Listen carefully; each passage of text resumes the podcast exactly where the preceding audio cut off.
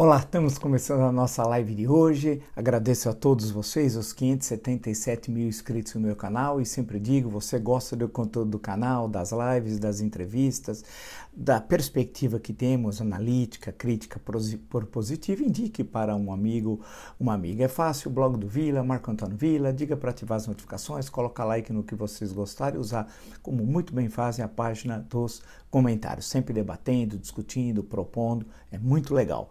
Né? Lembro das entrevistas, postamos a última entrevista com o ministro do Supremo Tribunal Federal, Luiz Roberto Barroso, importantíssima entrevista, acho eu, tem muito conteúdo, muita reflexão e tem como base o seu último livro, Sem Data Vênia, um olhar sobre o Brasil e o mundo. E teremos mais entrevistas agora no decorrer dessa semana, sempre entrevistas analíticas, críticas, propositivas, insisto, qualificando a reflexão sobre o Brasil, que é o nosso objetivo central, como já falamos tantas e tantas vezes, e é mais que verdade. Lembro que no Twitter podem me acompanhar pelo Vila Marco Vila, no caso é do Instagram pelo arroba Marco Antônio Vila Oficial e na plataforma www.cursodovila.com.br. Lá vocês encontrarão todas as informações sobre os três cursos que estamos oferecendo: História Política das Constituições Brasileiras, História da Ditadura Militar no Brasil Brasil, o que é fascismo. Basta acessar, portanto, www.cursosdovila.com.br. Passando todo o noticiário, claro, passando pelas revistas semanais, né, dando uma olhada geral. Uh, o noticiário, em grande parte, em momentos como esse, não é novidade, mas aqui nós temos uma particularidade trágica, né, que é a pandemia, que faz com que fique mais estranho um noticiário que se concentra na sucessão presidencial que vai ocorrer uh, as eleições somente em outubro do ano que vem, portanto temos aí um longo percurso de mais de um ano e meio, né? É, esquecendo de questões conjunturais que são fundamentais. Mas é natural, isso faz parte do noticiário político, não é a primeira vez, né? E a questão é de quem vai ser vice de quem, quem vai ser candidato, quais as possíveis alianças, tudo, se você congelar isso e olhar para outubro do ano que vem, né, aí você vai falar assim: puxa vida, nada daquilo que foi dito ocorreu. É natural, porque é um momento de acerto de peças nesse jogo do xadrez sucessório e é um monte de chutes: quem vai ser vice de quem, possíveis alianças, possíveis candidatos, né, num cenário de absoluta incerteza no campo econômico, no campo, no campo sanitário, no campo político, né, ah, e sem propostas. A maior parte de toda essas notícias, a gente fica pensando, mas ele quer ser candidato por quê? é a pergunta central. Qual razão? O que propõe? Qual a sua visão de Brasil? Como inserir o Brasil no mundo? Isso fica colocado nem em plano secundário, isso sequer aparece. Então é interessante, e hoje eu quero justamente conversar com vocês sobre isso, a reflexão, é, é da figura do Bolsonaro, porque tudo acaba, claro, girando em torno do presidente da República. E pela alteração da emenda constitucional em 1997, com a permissão da reeleição, o presidente já entra no cargo pensando na reeleição. Bem, a questão que, que, que se apresenta é quem vai ser vice dele hoje, até plantaram a notícia que poderia ser o capitão Tarcísio, aquele que inaugura bica, obra pronta, figura fantástica, é, é, sempre assunto aqui nas nossas lives, especialmente que quando ele comparece nas quintas, nas lives do Bolsonaro, que depois eu comento com todos vocês aqui, que sempre acho aquilo hilariante, né? Ele é uma espécie de JK da decadência, que ele fala como uma grande obra, que eles vão construir uma estrada de 60 quilômetros que vai demorar dois anos para ser construída construída. Imagina se nesse ritmo nós teríamos Brasília, né? uma cidade que não havia construído um local que não havia nenhuma cabana e edificada em três anos e meio. Então ele é uma espécie de JK da decadência, uma figura patética. Mas é, é o que estão plantando é, como um possível vice. Na verdade, do Bolsonaro, ninguém nem sabe o que vai ocorrer. E, inclusive, se ele chegará à, à reeleição, tendo em vista que há crimes de responsabilidade gravíssimos que ele cometeu. Porém, é preciso algo para detonar esse processo. É como se tivesse um paiol de pólvora ali, né, que são os crimes de responsabilidade que ele cometeu, foram inúmeros, ele é o principal responsável por 240 mil mortos, né, mas né, aquele barril, aquele, aquele paiol está lá, protegido, cheio de pólvora, mas se tiver um simples fósforo, um simples fósforo, pode tudo aquilo explodir. É aquilo que eu brinquei até ontem em entrevistas recentes também, do que o Nelson Rodrigues falava para o futebol no, no inesperado. O que, que é o inesperado? Ele chamava do sobrenatural de Almeida tal. É o inesperado da política. Hoje mesmo, lendo nos jornais a questão que envolveu a posse, do, a posse de José Sarney, doença de Tancredo em 1985, né? uma versão que foi devidamente refeita, corretamente pelo Hélio Gas colocando efetivamente uh, o pingo nos is, cortando todos os textos sobre tal questão, né, esclarecendo, mostrando, e aí realmente, o, tanto na Folha como é, no Globo, que é publicada a página dele, está absolutamente correto na, nas informações, mostrando como se delira sobre fatos históricos e apresenta versões que nunca ocorreram. Né? Então é, é importante isso, ele ter feito essa, esse destaque. Mas aí você passa por todos os jornais, passei por todos eles, como eu disse anteriormente, passei ah, é, pela, pelas revistas semanais, portais, blogs, etc. Você dá uma geral. E aí eu justamente fiquei pensando na figura, quer dizer, a figura do Bolsonaro. É difícil explicá-lo. Que ele não tem, que eu comento isso todo dia, que ele não tem as mínimas condições, é um imbecil na presidência, não tem as mínimas condições de exercer a presidência da República, tudo bem. Mas por que essa é a pergunta central. Por que uma pessoa com essas características né, tenha chegado à presidência da República e tenha governado de forma política relativamente tranquilo? É um desastre a sua presidência. Mas em termos dele, de, dele ter sido colocado contra a parede por oposição política, tal, no parlamento ou por pressão da sociedade, quase que zero. Evidentemente que a pandemia é um fator explicativo, mas não é o determinante e nem o único. Isso é importante ressaltar.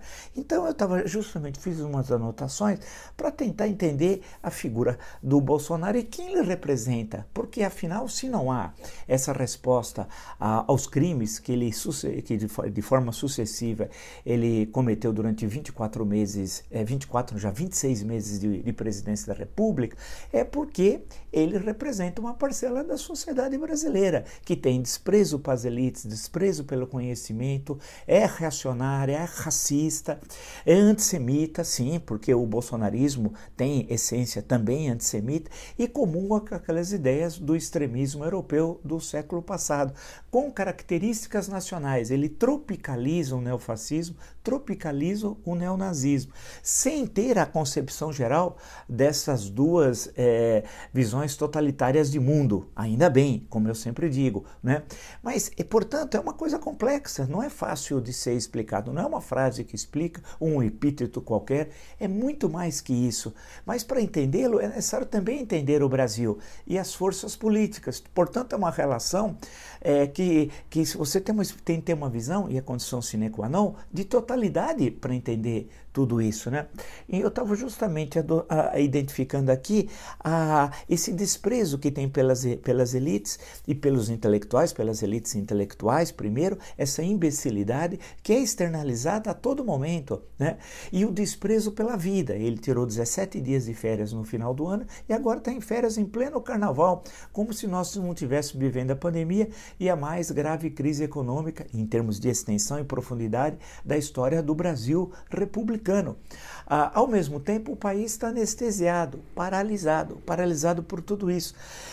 E aí é uma coisa que eu, que eu, que eu, que eu identifiquei, ah, ele também tem desprezo no seu cotidiano e nas suas falas e no seu governo pela reflexão. É, porque quem uma figura como o Bolsonaro não avança no processo de reflexão. Ele trabalha com o senso comum, com a filosofia das massas. Portanto, ele representa na esfera do poder o senso comum, o homem comum, para entrar naquela explicação que algumas vezes nós já discutimos aqui. Mas esse homem comum não pode gerir a presidência da República. Ele é eleitor, mas ele não tem condições de dar os rumos para o país. Eu acho que essa é uma questão interessante, que esse desprezo pelas elites intelectuais, pela reflexão, e, por sua vez, pela complexidade dos problemas do Brasil e do mundo hoje, transformam a sua presidência como se fosse uma permanente conversa de botequim, e de botequim ao estilo dele, lá do Boteco do Juca, em Eldorado Paulista. Vamos seguir. Por essas características, ele não consegue dialogar com a sociedade, com, um, com nenhum setor organizado da sociedade no campo democrático, no campo constitucional. Ele tem enormes dificuldades, por exemplo, de conviver com o empresariado.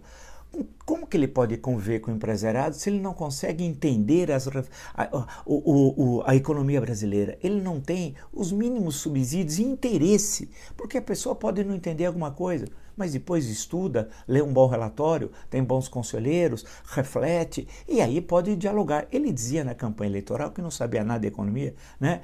mas que tinha o posto de Piranga, que é o Paulo Guedes, tal, que era uma espécie de gênio da raça. Todo mundo sabe que o Paulo Guedes não é gênio da raça coisa alguma. Esses 26 meses mostraram isso, eu sempre falei sobre isso, apresentei dados, então não vou nem mais entrar nisso, porque isso é algo, algo já resolvido, é uma equação já resolvida, não vale a pena perder tempo. Ele dialoga com quem no empresariado? Ele tem desprezo pelo empresariado. Pelo, quando eu falo empresariado, são aqueles grandes grupos econômicos que têm investimentos poderosos no Brasil e no mundo, que estão interligados ao mercado internacional e que colocam questões que são complexas, que exigem reflexão. Mas para a visão de mundo do Bolsonaro e dos bolsonaristas, que eu chamo de caterva tal, a, a reflexão ela não é necessária, tem de vir a verdade pronta, dada. Não há a reflexão. Isso é importante porque a reflexão é uma coisa pesada, exige esforço, não é verdade? Quando você pega um livro, você pode fazer uma leitura muito rápida, você vai lendo com televisão ligada, fazendo. Mas você assimila muito pouco. Quando você precisa da reflexão sobre aquele objeto, você precisa do silêncio, a leitura, a reflexão, a comparação com outros livros que você leu sobre aquele mesmo assunto, e exige esforço. Não, não. Para o bolsonarismo e sua caterva, não há reflexão. A verdade já vem pronta, geralmente em grupos de WhatsApp e com todas aquelas teorias de conspiração. Sendo assim, na hora que ele vai se encontrar com o empresariado, ou ele faz uma fala de cinco minutos, ele não consegue mais do que isso, dizendo obviedades, ou ele não entende nada do que foi dito. E o empresariado também fica, esse é um problema das péssimas representações que os empresários têm, essa estrutura representativa é um verdadeiro desastre e a, e a pandemia ainda reforça esse desastre, também ficam satisfeitos, temer, ou alguns até temerosos de expor ao presidente da República as questões centrais do seu setor econômico e como deveria enfrentá-las, né? porque sabe que ele não tem condições, inclusive, de entender, ou ele empurra para um assessor, para o ministro da Economia, resolver essa questão. Então, ele só pode ter contato com empresários é, é, assim, do andar de baixo, ou seja, do senso comum da filosofia das massas como ele tem contato com o Zé Carioca, por exemplo. O Zé Carioca é a sua mais perfeita tradução no mundo empresarial. Ali ele fala, dialoga é, perfeitamente, né? É, questões complexas ficam simplificadas e, evidentemente, não resolvidas. É a filosofia das massas ali presente. Então, a conversa dele com o Zé Carioca é uma conversa entre iguais. Mas o Zé Carioca não é empresariado brasileiro. E não é o Zé Carioca que poderá discutir o futuro econômico do Brasil, porque nem tem condições condições para tal. Né? Então, há um desprezo, portanto, do Bolsonaro pelas elites intelectuais, há um desprezo pelas elites empresariais, há um desprezo pelas elites políticas. Perceba que o encontro com líderes políticos é sempre no, sempre no sentido baixo. Né? As falas públicas, especialmente as falas públicas, ele, ele, ele transforma questões complexas em numa simplificação primária. Ou ah, vai para o campo sexual, as explicações, né? É, daqui, insisto, é uma espécie de transferência do Boteco do Juca de Eldorado Paulista para o Palácio do Planalto. Né? É, e aí fica aquelas, aquelas piadinhas. Eu logo me apaixonei por ele, é, é, coisas do tipo né, que ele fala. E não há nunca uma discussão de fundo das questões políticas, porque ele também tem desprezo por essas elites políticas. Ele podia ter, por exemplo, em certas circunstâncias, isso até é, é possível, né, é, ouvir os ex-presidentes da República, discutir, mas ele não tem condições. E olha que nós temos ex-presidentes da República problemáticos, como sabemos dos que estão vivos, ele poderia ouvi-los, discutir, mas ele não consegue, porque num tete a tete ou numa reunião coletiva, ele vai. E por que ele não consegue? Porque ele não quer demonstrar a sua absoluta incompetência, o seu desconhecimento, o seu des despreparo. Né? E quando eu o chamo ah, de mandrião, é por ele ter uma preguiça pantagruélica em relação a se debruçar sobre um livro, um relatório, né? e estudá-lo e participar de uma discussão Portanto, os ex-presidentes têm uma experiência que poderia em certo momento, nós não temos costume disso no Brasil, mas é algo salutar e republicano, né? Ah, de ouvi-los em determinada circunstância, convidar. É assim que a gente constrói a democracia. Mas ele não tem condições, porque numa reunião desse tipo vai, levar, vai, vai se revelar claramente o seu despreparo. E é natural, porque durante 30 anos ele foi do baixo clero. Ele nunca representou nada. Ele foi a imbecilidade no parlamento. E hoje ele é a imbecilidade no Executivo Federal. Ele é o mesmo. Se você pegar o Bolsonaro de 1988, quando foi candidato a vereador no Rio de Janeiro, hoje, na presidência da República, ele é o mesmo. Muitos eh, chegaram à presidência da República tendo uma carreira começando como vereadores ao longo da história do Brasil republicano. Mas houve um processo enorme de evolução né, de compreensão, primeiro da esfera da cidade, do Estado, depois muitos passaram pelo parlamento até chegar a, ao Executivo Federal. Outros fizeram um, um caminho que não necessariamente fazendo esse, esse percurso, mas tiveram a noção do local né, e depois do geral, né, do particular e do geral, uh, do conjuntural e do estrutural. Né? Ele, não, ele não consegue, ele não consegue. Portanto, o país fica paralisado. Né? E ao ficar paralisado, os problemas se agravam mais, porque não é a paralisia do executivo que paralisa os problemas. A paralisia do, do executivo agrava mais ainda os problemas estruturais do, do Brasil. E aí é, é interessante também é, que ele não consegue ter uma noção do nacional né, é, dessa visão mais nacional. Ele não consegue ter, ele não consegue entender o Brasil no conjunto das nações e nem de pensar como durante a ditadura militar havia um projeto nacional do Brasil grande. Hoje eu estava até vendo algumas imagens, ninguém segura esse país, Brasil ama eu deixo, tudo aquilo que nós já conversamos em algumas oportunidades e que tem no curso História da Ditadura Brasileira tal. A, a, a, a questão de ter um projeto, a gente não sabe qual é o projeto do Bolsonaro para o Brasil. Acho que ninguém perguntou, nem aqueles que fazem perguntas, né, é, chapa branca. Qual é o projeto do Bolsonaro para o Brasil?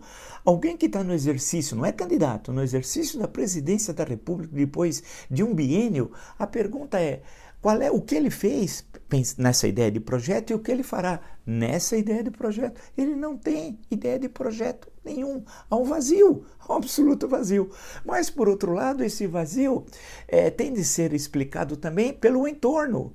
Né, pelo entorno, pelo entorno empresarial, que não tem projeto para o Brasil, pelo entorno das elites intelectuais, que não tem projeto para o Brasil, e pelo entorno político, que, em sua maioria, com raras exceções, não tem projeto para o Brasil.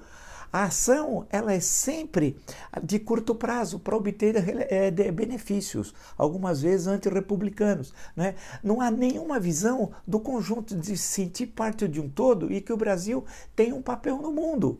Isso que eu estou dizendo a você, especialmente mais jovem, não é um delírio, não é um sonho, é algo que o Brasil já teve. E justamente porque ele teve, ele foi entre 1930 e 1980 50 anos, meio século, o país que mais cresceu no mundo ocidental.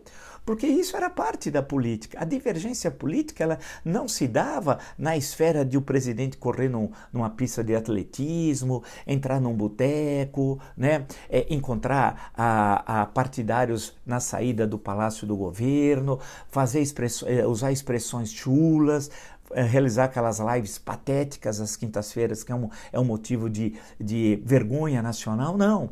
Se tudo a, o que havia o presidente, ele tinha uma carreira, uma proposta e um partido né? esse partido que dava sustentação de ideias, não só política, mas de ideias e de quadros para exercer a função pública. E, e assim o, o Brasil seguiu sua vida, né? mesmo em momentos politicamente difíceis. No caso do Bolsonaro, ele sequer partido político tem, ele não tem quadros próprios, ele usa oficiais das Forças Armadas, mas sem é, ter essa concepção de que tem um projeto de governo. Os oficiais também estão lá por mero oportunismo, alguns simplesmente para duplicar ou triplicar o salário. E aí, como é que nós amarramos tudo isso? Vamos lá então. Tudo isso, tudo isso ocorre do lado de lá, do lado do governo, né? ou do pseudo-governo, porque é difícil, é a imbecilidade no poder. Ele é um imbecil. Eu, eu não estou sendo deselegante ao, ao, ao, ao apresentá-lo como um imbecil. Isso é evidente. O conjunto das ações, as falas, o linguajado, a forma de respeitar a instituição presidência da República, tudo aquilo, e ele faz propositalmente. O imbecil desacraliza a, a presidência da República para dizer o seguinte: qualquer imbecil pode ser presidente da República depois de mim. É o que está implícito em tudo aquilo que ele faz. Quando ele reúne aquela caterva, é uma malta, né, de pessoas que também são imbecis, né, que o tem como referência. Claro, porque ele tem a caneta. No momento que ele não tiver a caneta, ele não vai ser referência até para aqueles imbecis nenhuma. Mas ele representa, insisto, uma parte do Brasil uma parte do Brasil que estagnou no processo de evolução política e que todos são responsáveis. Vou dar um exemplo. Na, o jornal o Globo de hoje tem uma entrevista longa com o senador Tasso Gereissati de Ceará. O senador Tasso Gereissati já é pela segunda vez senador, foi várias vezes governador do Ceará, presidiu o PSDB, etc. É figura bastante conhecida, empresário de sucesso. Vamos lá. A pergunta é o seguinte: a situação em Manaus evidenciou mais a crítica que se faz ao governo na pandemia? Resposta. Claro, aquilo foi um caos, um conjunto de crimes em relação à total falta de sensibilidade com o que está acontecendo em Manaus. Pessoas morrendo ah, asfixiadas no meio da rua e o governo distribuindo cloroquina. E não só em Manaus, cidades estão parando de vacinar por falta de vacina. É um conjunto de crimes e alguém precisa ser responsável por isso. Não é possível que centenas de milhares venham a falecer e essa negligência fique impune, até para que não volte a acontecer. Quando vocês ouviram isso? Aqui. Quantas vezes? Dezenas de vezes. Né? Ou seja, o presidente cometeu crimes, crimes gravíssimos, né? a incompetência a, governamental é evidente, o negacionismo, ao invés de oxigênio, cloroquina. Né? Aí tem um conjunto de crimes, expressão do senador, um conjunto de crimes, e alguém tem, é responsável por isso. Eu falei sempre do nosso tribunal de Nuremberg, de não ser vingança, mas justiça por tudo que está ocorrendo. Uh, não é possível, o senador conclui, que centenas de milhares de pessoas venham a falecer e essa negligência fique impune. Eu disse isso todas as vezes, até para que não volte a acontecer. Também disse isso dezenas de vezes. A pergunta é: e daí? para usar uma expressão dele, né? Lembra? Não sou coveiro, e daí, etc. Gripezinha. E aí eu pergunto ao senador: e a, perguntando a ele, eu pergunto à elite política: e daí? Se você constata que teve crimes, olha a expressão que ele usa, é um conjunto de crimes, um conjunto de crimes, duas vezes ele usa na resposta, e tem responsáveis, por que não há uma ação política para isso? Que no caso do presidente da República, é o que reza a Constituição aqui, é claro, é um processo de impeachment. E por que não se, dá, ah, não se vai à frente em relação a isso? Os partidos políticos, a sociedade civil organizada apresenta um sólido processo de impeachment, né, um documento que vai ao presidente da Câmara, ao deputado Arthur Lira. Dificilmente, dificilmente ele abrirá, ele aceitará e, e, e abrirá uma comissão, tal qual dispõe o regimento, inclusive, da Casa. E aí inicia-se o trabalho com o presidente, o relator e a representação proporcional lá dos partidos, indicação de líderes partidários, etc. Não vamos repetir tudo isso. Alguém pode dizer assim, mas ele vai não, não vai abrir. Sim, mas você tem o móvel de luta. Qual é o móvel de luta? O documento que pede o impeachment, assinado por vários partidos políticos, de várias correntes políticas, pela sociedade civil, por várias entidades, dezenas, centenas. E ali tem um documento histórico que está sendo colocado. O, pres o presidente da Câmara rejeitou hoje, mas pode ser que na semana seguinte, duas semanas depois, três semanas depois, porque o documento pode ser agregado com mais crimes que serão sucessivos porque o senador fala que está faltando vacinas, etc. Eu já disse isso tantas vezes e vai ocorrer, porque vai haver uma explosão.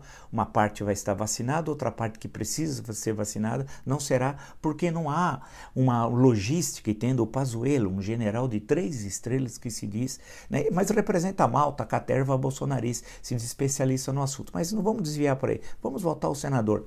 A questão que ele coloca, portanto, é são uma série de crimes. Então você tem de ter esse documento que é entregue. Isso, isso fica como um móvel de luta, né? E, e, isso é apresentado. E vai ter outros crimes. E tem muita coisa que pode ocorrer. O Queiroz pode falar, a Márcia pode falar, a, a, segunda mulher do Adriano, os celulares do Adriano, né? as investigações do Rio de Janeiro, aqueles que, que foram obrigados a, a devolver três quartos do salário e que trabalhavam no gabinete de Flávio Bolsonaro, ou funcionário fantasma que num acesso de honestidade resolva falar, né? E outras situações que vão ocorrer, porque o primeiro trimestre já vai ter o crescimento negativo, estima-se de menos 0,5. Li hoje que a equipe econômica do Guedes está tá dizendo que é, é, é, recuperação só no segundo semestre, olha lá. E aí eu pergunto, cadê a recuperação em V? Onde vocês ouviram que ela nunca ocorreria nesse espaço? Então tem uma série desses fatores, o agravamento da pandemia, se nós vamos atingir um quarto de milhão de mortos ainda nesse mês de fevereiro.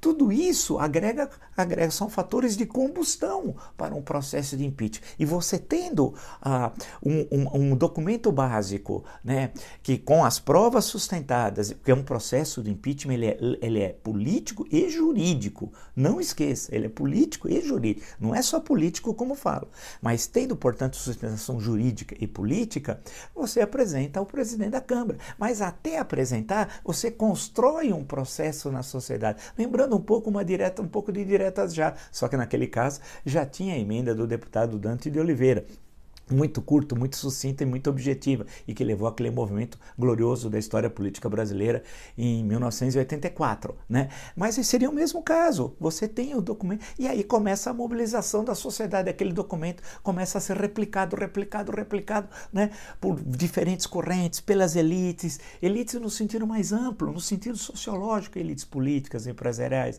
culturais, etc. Né? Procurar os representantes das religiões, etc. Tudo isso. Porque, caso contrário, o imbecil vai continuar no poder. E pior, ele, ele imbeciliza o país. Porque não pode ter uma discussão no campo intelectual, no campo racional, com um imbecil e seus imbecis. Né? Que, que é essa caterva que tomou o aparelho de Estado. É possível ter uma discussão racional, complexa, séria, republicana com Damaris Alves? Não dá, mas ela é o, é o fundo do poço, né? aquela que viu Jesus no pé de goiabeira.